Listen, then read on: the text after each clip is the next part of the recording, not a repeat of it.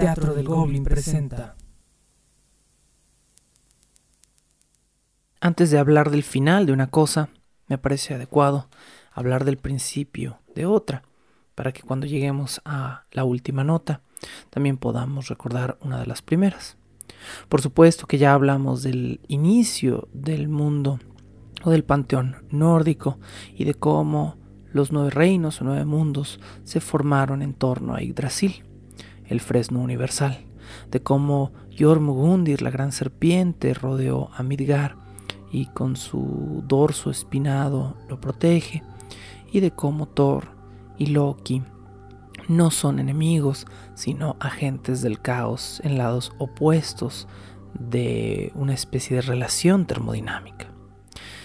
Este episodio, que presuntamente estaba dedicado al Ragnarok, me gustaría dedicárselo a un inicio, para darles un pequeño extra y para hablar de un principio antes de hablar de un final a manera también de tributo al libro que funciona como centro y como base de toda esta temporada. También me gustaría leer este episodio tal y como fue escrito por Neil Gaiman en su libro Mitos Nórdicos o Norse Mythology, que fue por supuesto uno de los libros centrales de esta temporada. Si bien Norse Mythology es una reescritura de los mitos nórdicos y no es una versión eh, totalmente fiel a la original, sí es una versión muy fiel y además mucho más amena y relajada que las versiones de las sedas. Por lo tanto, el día de hoy me gustaría leerles un capítulo completo de mitología nórdica o mitos nórdicos de Neil Gaiman antes de que lleguemos al episodio final y hablemos del Ragnarok. Y a razón de esto, como todos los principios, este comienza con una buena pregunta, o al menos con una pregunta extraña. ¿Alguna vez ustedes se han preguntado de dónde viene la poesía? Sí, de dónde salen las canciones que entonamos o las historias que contamos. ¿Qué no los intriga pensar que algunas personas son capaces de soñar sueños tibios y bellos y grandiosos y además de comunicárselos al mundo en forma de poesía para ser cantados y narrados mientras el sol sale por las mañanas y se pone por las noches y mientras la luna siga creciendo y menguando. ¿Alguna vez han pensado por qué razón algunas personas crean canciones y poemas y fábulas de gran belleza y otros no podemos? Bueno, la historia que les voy a contar es larga y debo advertirles que es poco halagadora. Es una historia de muerte y de traición, de estupidez y de mentira, de persecución y de seducción. Y aquí la pueden escuchar. Comenzó un poco después del principio de los tiempos, en una guerra entre los dioses, los Aesir y los Vanir, por supuesto. Los Aesir eran dioses guerreros, amos de las batallas y de las conquistas, mientras que los Vanir eran dioses y diosas que conferían fertilidad a la tierra y que hacían crecer a las plantas, aunque no por ello su poder era inferior al de los Aesir. Las fuerzas de los Vanir y los Aesir estaban, por el contrario, muy iguales. Ninguno de los dos bandos podía ganar la guerra, y lo que era peor, ambos bandos se dieron cuenta mientras luchaban de que se necesitaban mutuamente. No hay alegría en una batalla triunfante si no hay buenos campos y granjas que suministren los manjares y el banquete de la victoria. Se reunieron entonces ambos bandos para negociar la paz y, una vez finalizadas las negociaciones, sellaron la tregua, escupiendo cada uno de ellos, tanto los Aesir como los Vanir, en una misma copa. Al mezclarse sus salivas, el acuerdo que hicieron se volvió inquebrantable. Después los dioses celebraron con un festín. Comieron en abundancia, bebieron hidromiel, alborotaron, bromearon, presumieron de sus hazañas y se rieron a carcajadas hasta que el fuego se convirtió en brasas y el sol asomó por el horizonte. Entonces, cuando los Aesir y los Vanir se levantaban de sus puestos para marcharse y se disponían a envolverse en sus capas y en sus pieles para salir a la nieve fresca y a la niebla de la mañana, Odín les dijo, Sería una pena dejar aquí abandonada la mezcla de nuestras salivas. Frey y Freya, hermano y hermana, eran dos importantes dioses de los Vanir que a partir de aquel momento se quedarían a vivir en Asgard con los Aesir. Esto como parte de un acuerdo entre los dioses. Y ellos también asintieron. Podríamos aprovecharla para fabricar, no sé, alguna cosa, dijo Frey. Un hombre, propuso Freya mientras metía las manos en aquella cuba. Freya bajó sus dedos, la saliva se transformó y cobró forma, y en unos instantes adquirió el aspecto de un hombre que estaba de pie y desnudo ante los dioses. Mmm, eres Kvasir, le dijo Odín. ¿Sabes tú quién soy yo? Eres Odín, el más eminente de los dioses, respondió Kvasir. También te llaman Grimnir y Tercero, y tienes muchos otros nombres que jamás acabaría de enumerar, aunque me los sé todos. Por cierto, también conozco todos los poemas y todas las canciones y los kennings que están asociados con tus nombres. Kvasir surgió de la mezcla de las salivas de los Aesir y los Vanir. Era el más sabio de los dioses, pues combinaba su cabeza con su corazón. Y los dioses se atropellaban para ser el siguiente en hacerle preguntas, y todas sus respuestas, todas, eran sabias y sensatas.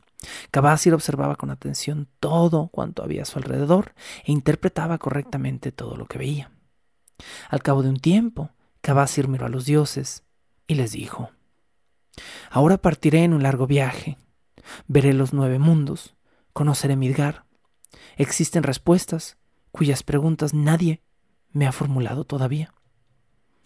Pero, ¿volverás? preguntaron preocupados los dioses. Sí, volveré, dijo Kvasir. Aún queda pendiente el misterio de la red de pesca, que algún día tendré que resolver. ¿El misterio de la red de pesca? preguntó Thor. Pero Kvasir se limitó a sonreír, dejando a los dioses perplejos por sus palabras. Se puso su capa de viaje y se marchó de Asgard por el puente de Arcoíris. Kabasir viajó de ciudad en ciudad y de aldea en aldea. Conoció a todo tipo de personas y a todas las trató muy bien y respondió a sus preguntas. Y no hubo ningún lugar que considerara indigno para detenerse o dormir. En aquellos tiempos había dos elfos oscuros que vivían en una fortaleza junto al mar. En su castillo practicaban magia y lograban portentos con el uso de la alquimia. Como todos los enanos, fabricaban objetos sorprendentes y maravillosos en su fragua y en sus talleres. Pero había cosas que nunca habían fabricado y producir estos objetos era su obsesión. Eran hermanos estos dos elfos oscuros y se llamaban Fhalar y Galar. Cuando se enteraron de que Kvasir estaba de paso en un poblado cercano, fueron a verlo. Fjalar y Galar lo encontraron en el gran pabellón central, respondiendo a las preguntas de todos los aldeanos y asombrando a todos con sus respuestas. Les estaba explicando, entre otras cosas, cómo purificar el agua y cómo fabricar ropa con hojas de ortiga. A una mujer, de hecho, le reveló quién le había robado su cuchillo y por qué. Cuando Kvasir terminó de hablar y de comer con los aldeanos, los enanos se le acercaron. Tenemos para ti una pregunta que creemos que nadie te ha hecho antes, le anunciaron. Pero... Shh, ven, queremos hacerte esta pregunta en privado. ¿Vendrías con nosotros? Iré, respondió Kvasir. Partieron los tres en dirección a la fortaleza. Las gaviotas graznaban y los grises nubarrones que se cernían en el cielo tenían el mismo tono gris que las olas. Los enanos condujeron a Kvasir a su taller detrás de los gruesos muros de su fortaleza. Hmm, ¿qué es eso de allí? preguntó Kvasir. Ah, son cubas. Se llaman Son y Bon. Mm, ya veo. ¿Y qué es eso otro de allá? ¿Cómo puedes ser tan sabio y no saber estas cosas? Eso que ves allá es un caldero. Lo llamamos Odreirir y significa el que proporciona el éxtasis. Ah, y veo que aquí tienen tarros de miel que han recogido ustedes mismos. Aún está líquida y sin asentar. Así es, confirmó Fhalar. Galar miró a Kvasir con aire burlón. Si fueras tan sabio como dicen, sabrías cuál es la pregunta que te queremos hacer, y de hecho la sabrías desde mucho antes de que nosotros la formulemos. También sabrías para qué queremos todas estas cosas. Kvasir asintió resignado. Me parece, dijo él, que si los dos fueran inteligentes y malignos, a lo mejor habrían decidido previamente matar a su visitante y, no sé, recoger su sangre en estas cubas llamadas Sonny Bodden para calentarla a fuego lento en su caldero o Dreirir, y después probablemente le añadirían miel eh, de la misma miel sin asentar y sin fermentar que tienen ahí y dejarían entonces fermentar toda la mezcla hasta que se convirtiera pues en hidromiel. Quizá en el mejor hidromiel inimaginable, una bebida capaz de embriagar inmediatamente a quien la beba, pero también de otorgarle a quien la pruebe el don de la poesía y de la erudición. Pues déjame decirte, admitió Galar, que sí somos enanos inteligentes y hay algunos que dirían que somos también malignos. Dicho esto, Galar degolló a Kvasir y con la ayuda de su hermano lo colgó sobre las cubas para recoger hasta la última gota de su sangre. Los dos enanos calentaron la sangre y la miel en el caldero llamado Odreirir e hicieron otras cosas de su invención. Añadieron bayas a la mezcla y revolvieron con un palo aquel líquido que de repente empezó a borbotear. Después dejó de hervir y luego los dos hermanos bebieron un sorbo cada uno e inmediatamente se echaron a reír, porque ambos habían hallado en su interior versos y poesía que jamás antes se había dejado aflorar. A la mañana siguiente llegaron los dioses. Cabasir fue visto por última vez con ustedes, le dijeron a los enanos. Mm, sí, replicaron los hermanos. Un tal Kvasir vino con nosotros, pero cuando comprendió que no éramos nada más que un par de enanos tontos e ignorantes, se... sí, se ahogó en su propia sabiduría. Y... pues ojalá hubiéramos tenido el tiempo de hacerle alguna pregunta, pero esto sucedió antes de que pudiéramos hacerlo. ¿Cómo? ¿Dicen que Kvasir ha muerto? Sí, respondieron a la par Halar y Galar. Y les entregaron a los dioses el cuerpo desangrado de Kvasir para que se lo llevaran de vuelta a Asgard, donde podrían prepararle un funeral digno de un dios, o tal vez, teniendo en cuenta que los dioses no son como los demás y la muerte no siempre permanece en ellos, prepararle mejor un buen regreso a la vida. Así fue como los enanos se hicieron con el hidromiel de la poesía, y la sabiduría. Y todo el que quería paladearlo tenía que pedírselos. Pero para eso tenía uno que caerle bien a los dos hermanos. Y nos sobra decir que los hermanos solo se caían bien a sí mismos. Aún así, estos hermanos debían varios favores. Al gigante Gilling y a su esposa, por ejemplo. Los enanos los invitaron a visitar un día su fortaleza y durante el invierno ambos se presentaron. ¿Por qué no vienes a remar en nuestra barca? le propusieron a Gilling los dos enanos. El peso del enorme gigante hizo que la barca se hundiera más de lo habitual en el agua y los enanos la condujeron hacia unas rocas situadas por debajo de la superficie. En otras ocasiones, la barca pasaba tranquilamente por encima del escollo, pero esta vez, con todo el peso encima, no. Así que chocó contra las rocas, volcó y el gigante cayó al mar. Vuelve nadando a la barca, le gritaron los enanos a Gilling. No sé nadar, respondió el gigante. Y esto fue lo último que dijo, porque en ese momento, mientras gritaba, una ola le llenó de agua salada, salada la boca abierta, Su cabeza golpeó contra las rocas y en un momento el enorme gigante desapareció bajo la espuma. Fjalar y Galar enderezaron la barca y volvieron a su castillo, donde la mujer de Gilling los estaba esperando. ¿Dónde está mi marido? preguntó la giganta. ¿Tu marido? Respondió Galar. Ah, sí, tu marido. Está muerto. Se ha ahogado, añadió Fjalar en tono servicial. Al oír esto, la esposa del gigante se puso inmediatamente a gemir y a sollozar con gritos que parecían arrancarle a trozos del alma. Llamó a su marido muerto y juró que jamás dejaría de amarlo, esto entre alaridos, hipos y llantos. Cállate, le ordenó Galar. Tus lloros y tus chillidos me lastiman los oídos. Eres demasiado ruidosa, quizá porque eres una giganta. Pero la mujer del gigante, al oír esto, se puso a llorar todavía más.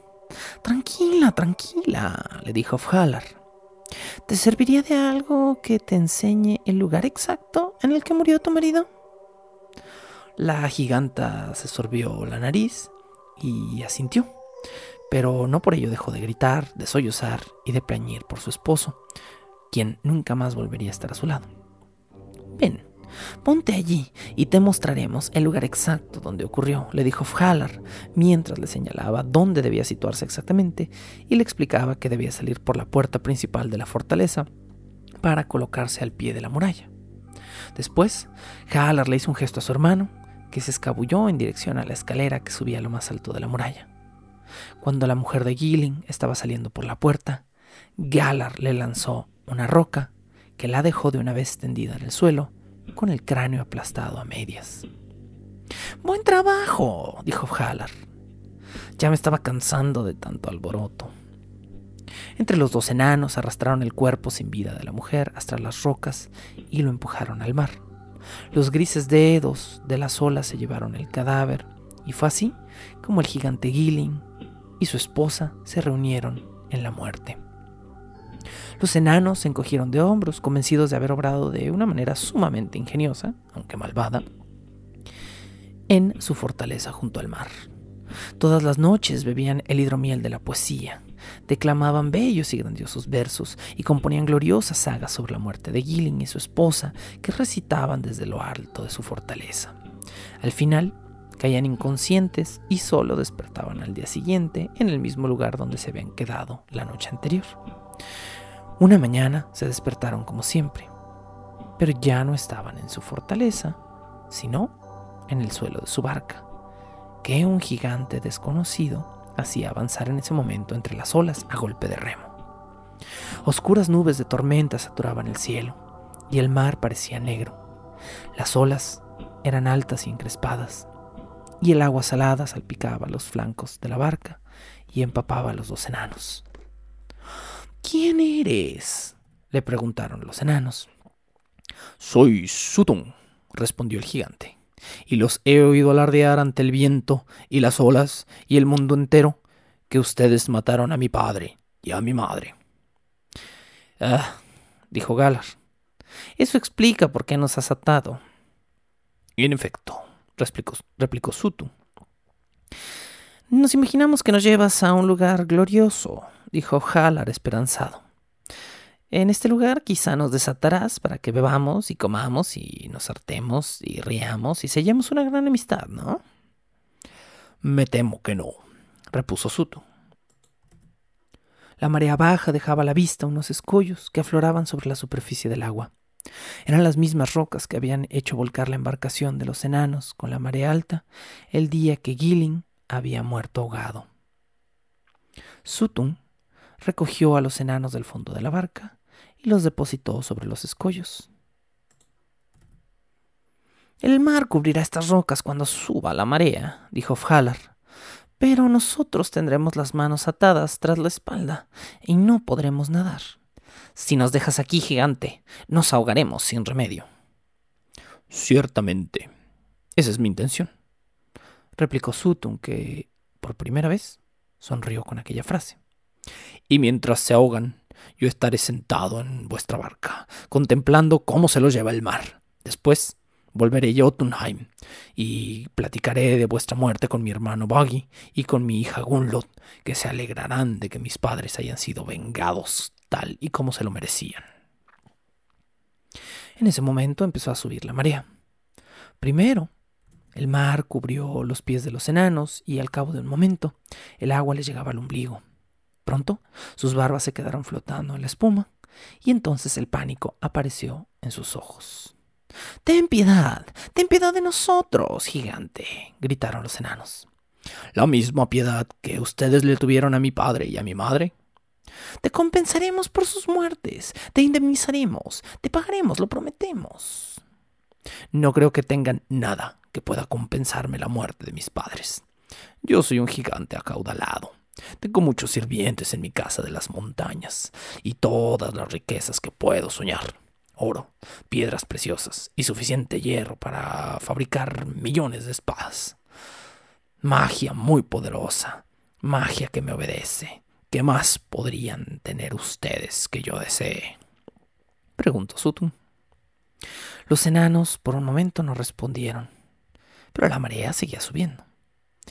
Hidromiel, hidromiel, tenemos el hidromiel de la poesía, escupió Galar, justo cuando el agua ya le rozaba los labios. Sí, el hidromiel hecho con sangre de Kavasir, el más sabio de los dioses, gritó Halar. Tenemos dos cubas y un caldero llenos, llenos hasta arriba de hidromiel. Nadie tiene un hidromiel como ese excepto nosotros. Nadie en todos los reinos. Sutun, con un poco de curiosidad, se rascó la cabeza. No sé. Tengo que pensarlo un rato. Quizá lo reflexione. Voy a meditarlo. No hay tiempo para que lo medites. Si lo piensas demasiado, nos, nos, nos ahogaremos, gritó Halar por encima del ruido de la solar. La marea no dejaba de subir. Las olas ya se batían sobre las cabezas de los enanos, que ahora empezaban a tragar agua y quienes tenían los ojos redondos de miedo. En ese momento, el gigante Sutun tendió los brazos hacia ellos y sacó del agua primero a Fhalar y después, ya casi ahogado, pero vivo, a Galar. Bajo el puente del troll.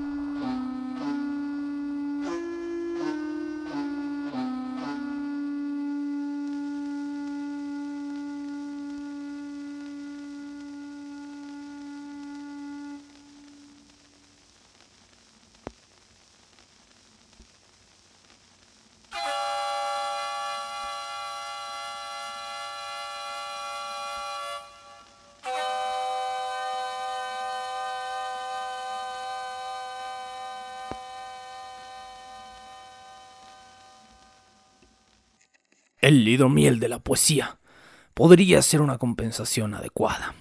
El precio es justo, y si además añaden alguna cosilla más, estoy seguro de que por ahí tendrán algo más que añadir. Les perdonaré la vida. El gigante los arrojó al fondo de la barca, aún atados y empapados, y ahí se quedaron los dos enanos, retorciéndose incómodamente como un par de langostas barbudas, mientras el gigante remaba de regreso a la orilla. Sutun se llevó el hidromiel que habían elaborado Fhalar y Galar con la sangre de Kavasir, junto con un par de cosas más, y se alejó de la fortaleza de los enanos, que, al fin y al cabo, podían considerarse bastante afortunados por haber escapado con vida a aquella situación. Los dos hermanos contaron a todos los que pasaban en su castillo la historia de los abusos sufridos a manos de Sutun. La repitieron en el mercado la siguiente vez que fueron a hacer negocios y volvieron a contarla acerca de unos cuervos. En Asgard estaba Odín sentado en su trono y los cuervos Hugin y Munin le susurraban en ese momento al oído como era costumbre. El ojo de Odín relampagueó cuando escuchó la historia de Sutun y el hidromiel. Los que conocían aquella historia decían que el hidromiel era el barco de los enanos, ¿Por qué? Porque de alguna manera era lo que había rescatado a Fhalar y a Galar de las rocas y los había llevado a su casa sanos y salvos. También lo llamaban el hidromiel de Sutun, el líquido de Odrerir o el líquido de Bodun y Son. Odín escuchó atentamente las palabras de sus cuervos y enseguida pidió su capa y su sombrero para viajar. Llamó a los dioses y les dio instrucciones para que prepararan tres enormes cubas de madera, las más grandes que pudieran fabricar, y las tuvieran listas junto a las puertas de Asgard. Después anunció que se marchaba a recorrer el mundo y que quizás tardaría bastante en regresar. Me llevaré dos cosas, dijo Odín. Necesito una piedra de afilar, la mejor que exista, y también aquel taladro que llaman Rati. Rati, por cierto, significaba reina, y era el mejor taladro que poseían los dioses. Taladraba orificios muy profundos y podía atravesar incluso la roca más dura. Odín arrojó a lo alto la piedra de afilar, la recogió y la guardó en su zurrón, junto con aquel taladro llamado Rati. Después se puso en camino. Me pregunto qué piensas hacer, dijo Thor. Cavasir lo sabría si estuviera aquí, dijo Frigg. Mm, lo sabría todo. Cavasir ha muerto, contestó Loki. Por mi parte, no me preocupa a dónde va el padre de todos. Es más, ni siquiera sé por qué se va. Yo voy ahora mismo a ayudar a fabricar las cubas de madera que nos pidió Odín, dijo Thor. Sutun había confiado el valioso hidromiel a su hija Gunlod para que lo custodiara en el interior de la, de la montaña Niborg, situada en el corazón del país de los gigantes. Pero Odín no fue a la montaña. Se dirigió a los campos que eran propiedad de Baugi, el hermano de Sutun. Era primavera y en los campos ya estaba alta la hierba, lista para ser cortada y almacenada para disponer de heno cuando llegara el invierno. Baugi tenía nueve esclavos gigantes como él, que estaban segando la hierba con grandes guadañas, con una que era del tamaño de un árbol. Odín los observó por un rato. Cuando el sol alcanzó el punto más alto en el cielo y los gigantes dejaron de trabajar para ir a almorzar, Odín se les acercó andando tranquilamente y, con su voz de viajero, les dijo, Os he estado viendo trabajar. Decidme, ¿por qué deja vuestro amo que seáis la hierba con unas guadañas tan desafiladas? No es cierto que están desafiladas, anciano, respondió uno de los trabajadores. Están perfectamente afiladas. No, no. Déjenme que les enseñe cómo se afila una hoja de verdad.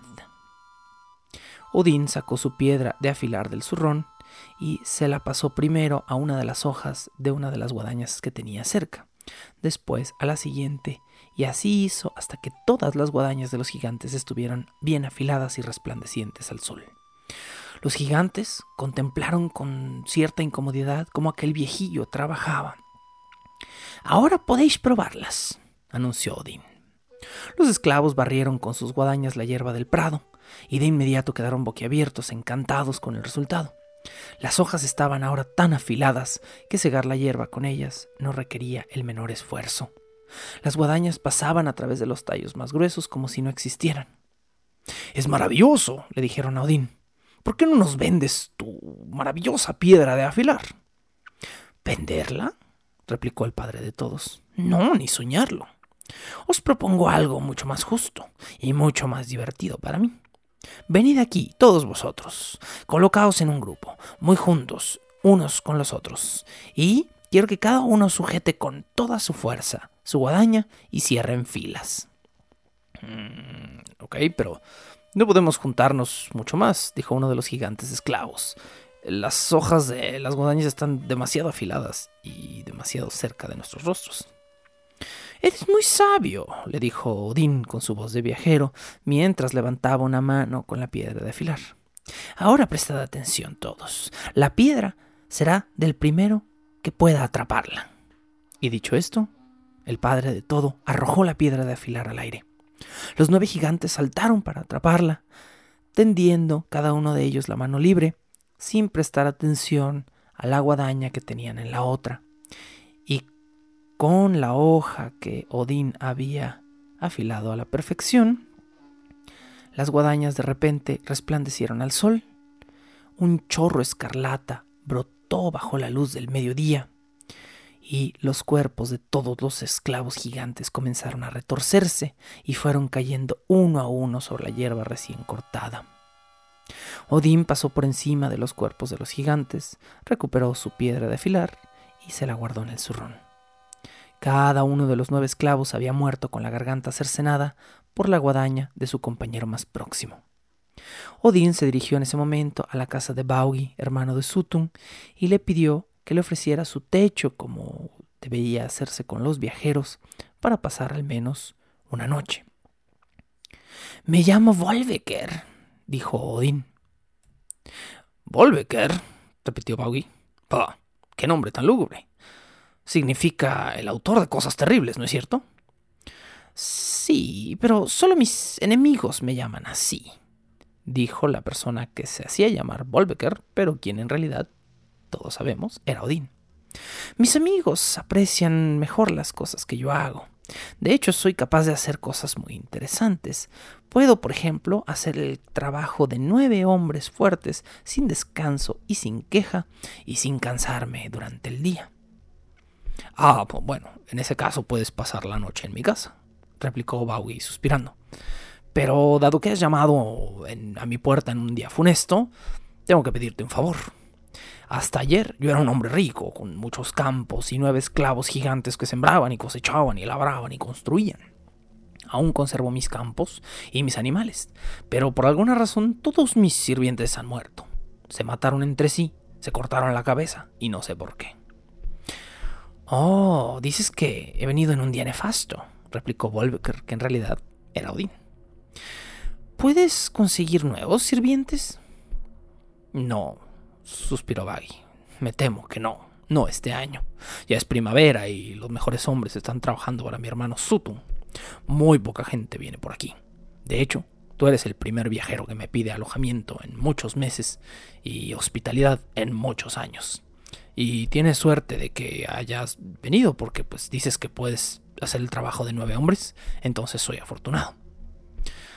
Mm, tú no eres un gigante, ¿verdad? replicó Bowie. Eres un poco pequeño. Eres, de hecho, como un camarón. Mm, ni siquiera creo que puedas hacer el trabajo de uno solo de mis gigantes. ¿Cómo dices que puedes hacer el de nueve?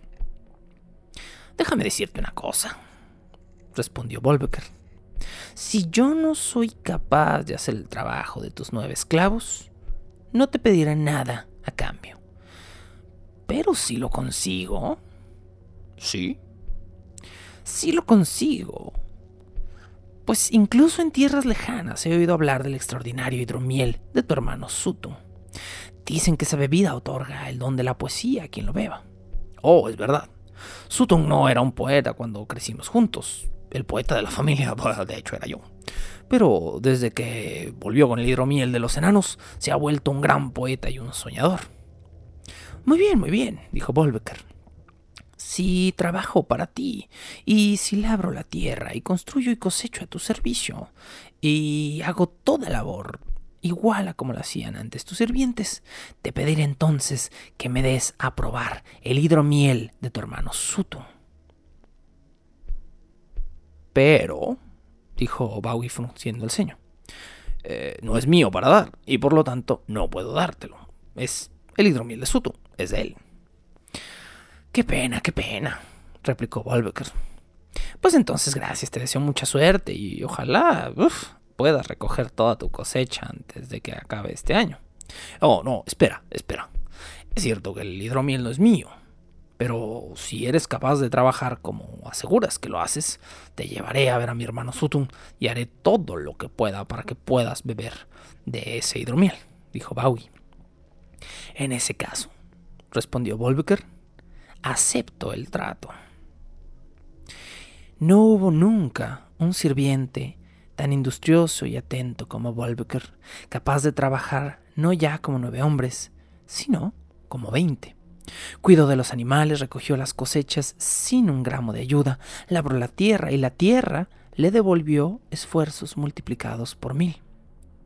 Volbecker, dijo Baugi cuando las primeras neblinas invernales comenzaban a bajar por la ladera de las montañas. No sé por qué razón te han puesto aquel nombre tan funesto, porque aquí En mi presencia solo has hecho cosas buenas.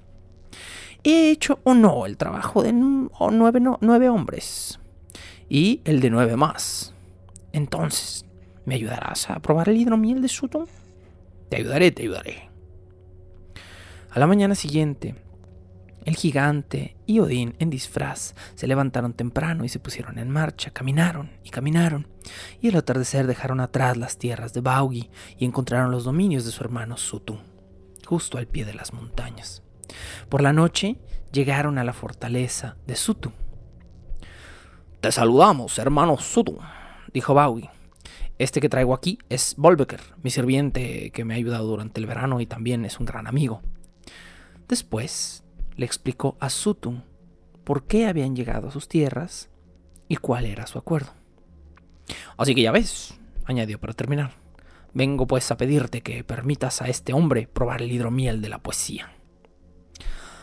La mirada de su hermano Sutun, no obstante, era fría como un carámbano. No, dijo sin más. ¿No? preguntó Baugi. No, no pienso darle ni una gota de ese hidromiel, ni una gota. Lo tengo bien guardado en sus cubas. Bodn y Son, adentro del, del caldero de Odreidir. Está en lo más profundo de la montaña que se abre solamente cuando yo lo ordeno. Mi hija Gunot custodia el líquido, y ese sirviente tuyo no lo probará jamás. Y déjame decirte, Baugi, tú tampoco. Pero, pero, te lo han dado en compensación de la muerte de nuestros padres, Sutun. Nuestros padres. ¿No crees que a mí, por ser tu hermano, me corresponde al menos una pequeña parte de esa recompensa para poder demostrarle a mi amigo Volbecker que soy un gigante honrado? Pues no, respondió Sutun. No te corresponde nada. Después de eso, los dos visitantes se marcharon del castillo de Sutun. Baugi estaba desconsolado por la reacción de su hermano. Caminaba con los hombros encorvados y la mandíbula colgante. Cada pocos pasos se disculpaba con su amigo Volbecker. Fue muy poco razonable, muy poco. Mm, pero... Pues no sé, a lo mejor podríamos hacer algo. Odín, disfrazado del viejo Volbecker, le contestó. Creo que sí. Creo que mm, tú y yo podríamos hacer algo y darle un par de lecciones a ese hermano tuyo, para que en lo sucesivo no sea tan prepotente y engreído y considere y escuche a su hermano. Pues me parece muy bien, replicó Baugi, irguiéndose un poco más y cerrando un poco la boca, quizá incluso deformándola en algo que parecía una sonrisa. Pero, ¿qué propones que hagamos? En primer lugar, dijo Volbecker, hablaremos con Nidbjörg, la extenuante montaña. Fueron juntos a escalar Nidbjörg. El gigante abrió la marcha y Volbecker, que a su lado parecía pequeño como un muñeco, iba detrás, pero sin perder terreno. Subieron por los senderos abiertos, por las ovejas y por las cabras, y siguieron trepando por las rocas hasta llegar a lo más alto de la montaña donde las primeras nieves invernales habían caído sobre el hielo del invierno anterior, que aún no se había fundido. Entre las cumbres oyeron el silbido del viento en la montaña y un poco más abajo los chillidos de las aves. Pero también escucharon algo más. Era un ruido semejante a una voz humana que parecía provenir de las rocas, pero se oía siempre lejano, como si viniera no de afuera, sino del interior de la montaña. ¿Qué extraño ruido es ese? preguntó Volbecker. Baugi frunció el ceño. Parece. Oh, parece ser mi sobrina, Gunlod. ¿Cantando? ¿Cantando? Ok. Entonces nos detendremos aquí por un rato. De su zurrón de cuero, Volbecker sacó el taladro llamado Rati. Mira, le dijo a Baugi, Tú eres muy grande y muy fuerte, ¿no? Incluso para ser un gigante eres fuerte. ¿Qué te parece si tomas este taladro y lo utilizas para perforar la ladera de la montaña? Bowie cogió el taladro, lo apoyó contra el costado de la montaña y empezó a hacerlo girar. La punta del taladro se hundió en la roca como un tornillo se hunde en un bloque de corcho, mientras Baugi le daba vueltas y vueltas y más vueltas. Creo que ya está, dijo el gigante, retirando la herramienta. Volbecker se acercó al orificio abierto por el taladro y sopló en su interior, levantando una nube, una nube de polvo mezclado con piedrecillas. Acabo de averiguar dos cosas, dijo Volbecker. ¿Ah, sí? ¿Y qué dos cosas son esas? preguntó Bowie. Que uno, todavía no hemos atravesado la ladera de la montaña. Tienes todavía que seguir perforando. Ah, es solamente una cosa, repuso Bowie. Pero Volbecker no dijo nada más. Allí en la montaña, donde el viento helado era una garra que los oprimía. Baugi volvió a meter el taladro Ratti en el agujero y lo hizo girar otra vez. Estaba empezando a oscurecer cuando Baugi volvió a sacar el taladro del orificio. Ahora sí he penetrado en el interior de la montaña, le anunció a su amigo. Volverker no dijo nada. Se limitó a soplar en el interior de la montaña y sopló piedrecillas nuevamente y polvo que caían hacia afuera.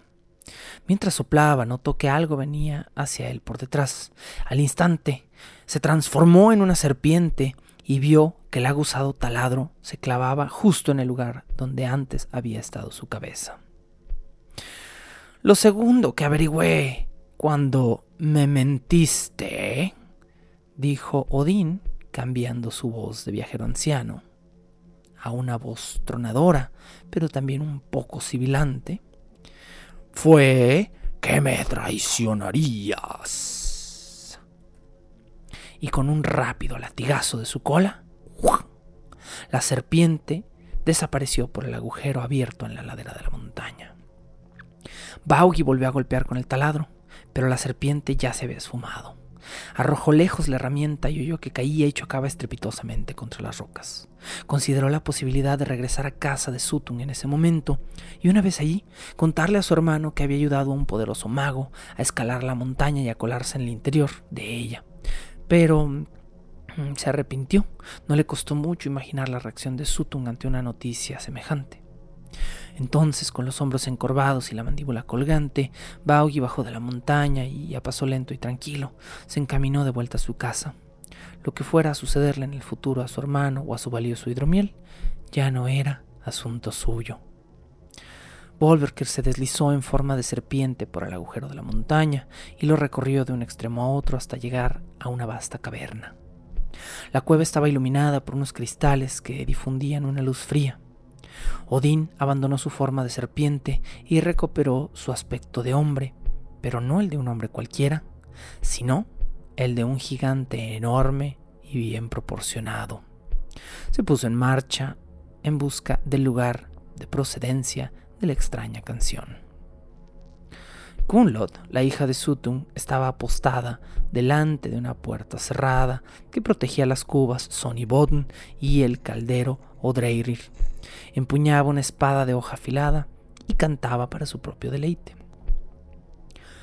Bien hallada y valiente doncella, exclamó Odín con su nueva forma de gigante. Kunlot lo miró fijamente. No sé quién eres, dijo. Dime ahora tu nombre, forastero, y explícame por qué he de perdonarte la vida cuando blando esta afilada espada. Yo soy Gunlod, la guardiana de este lugar.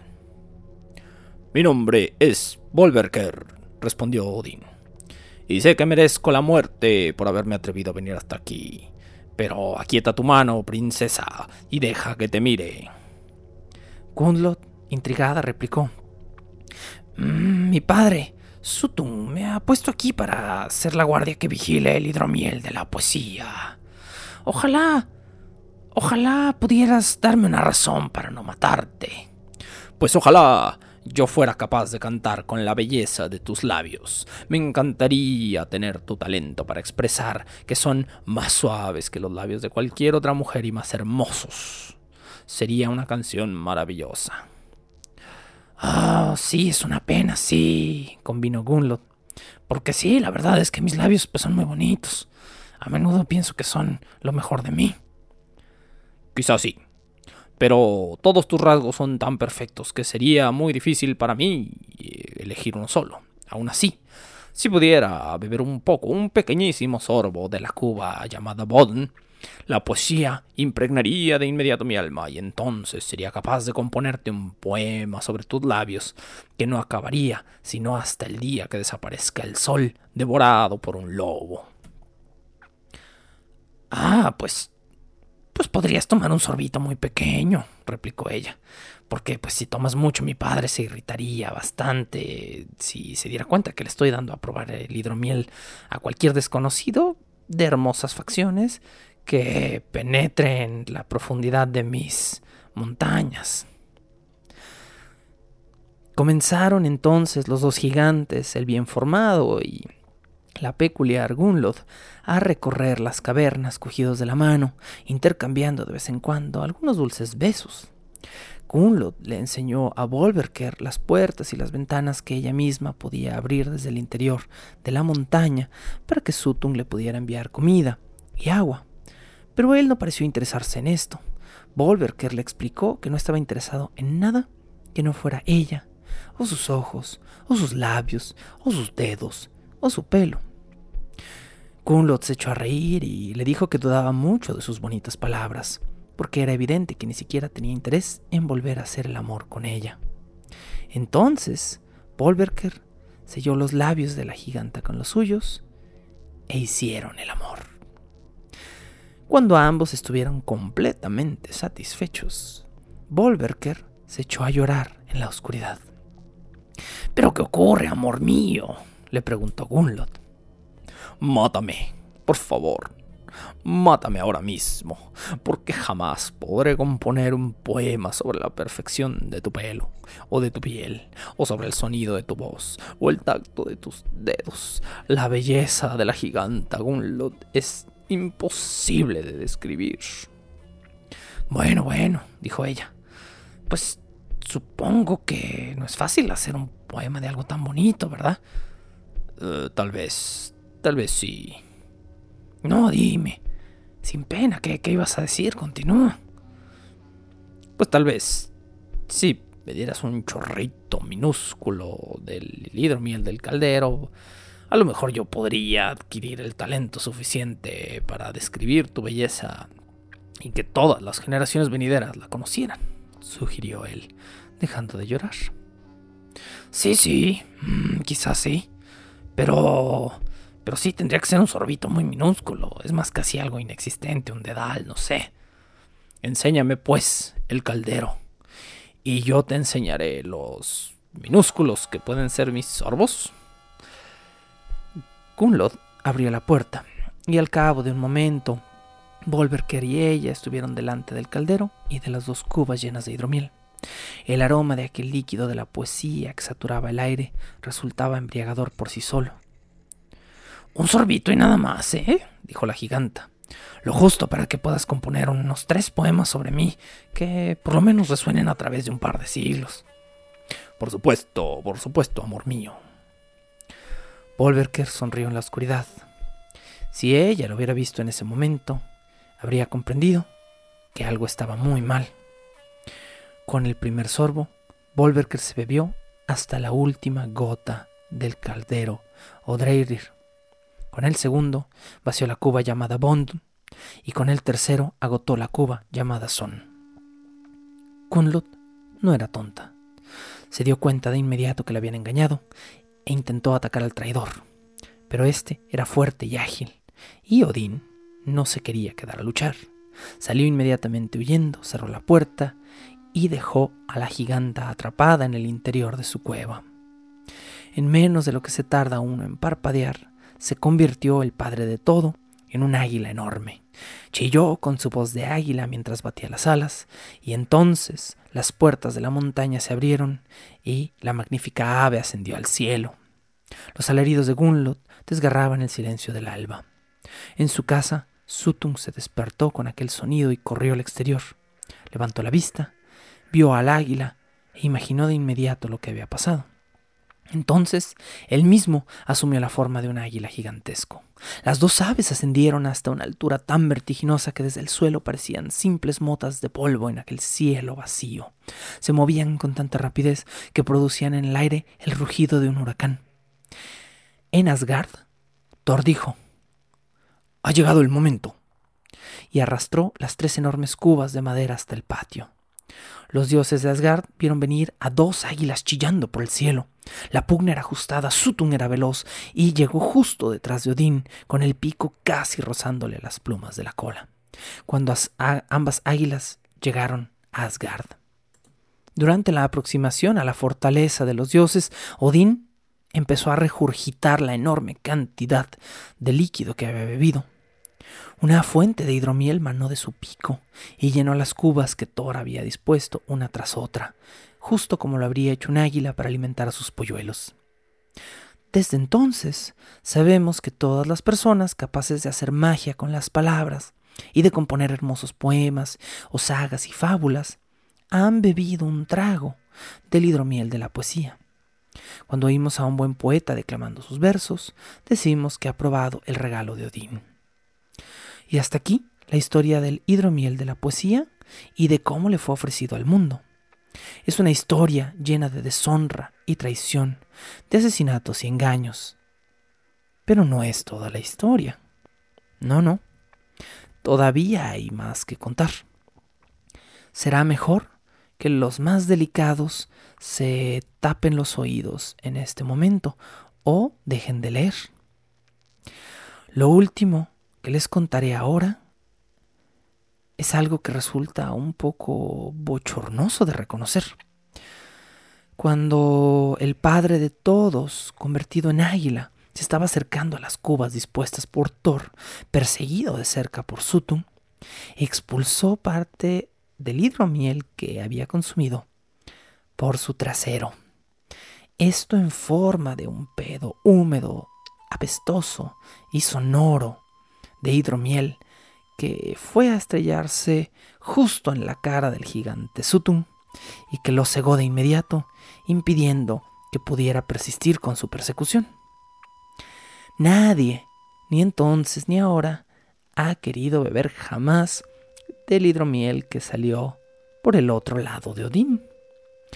Pero si alguna vez escuchan a un mal poeta recitando sus versos, que por cierto sean muy mediocres, llenos de metáforas estúpidas y de ripios vergonzosos, entonces sabrán cuál de los dos lados del hidromiel probaron sus labios.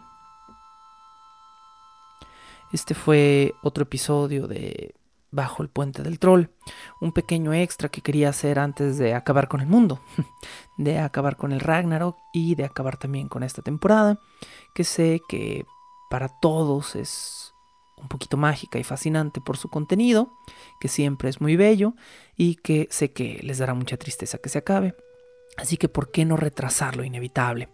¿Por qué no retrasar el fin, el Ragnarok de todas las cosas y disfrutar un pequeño y gracioso episodio en las palabras ligeramente deformadas por mi lectura de Neil Gaiman, quien nos ha regalado una de las mejores bases modernas de la mitología nórdica, que es Mitos Nórdicos en español o Norse Mythology en inglés?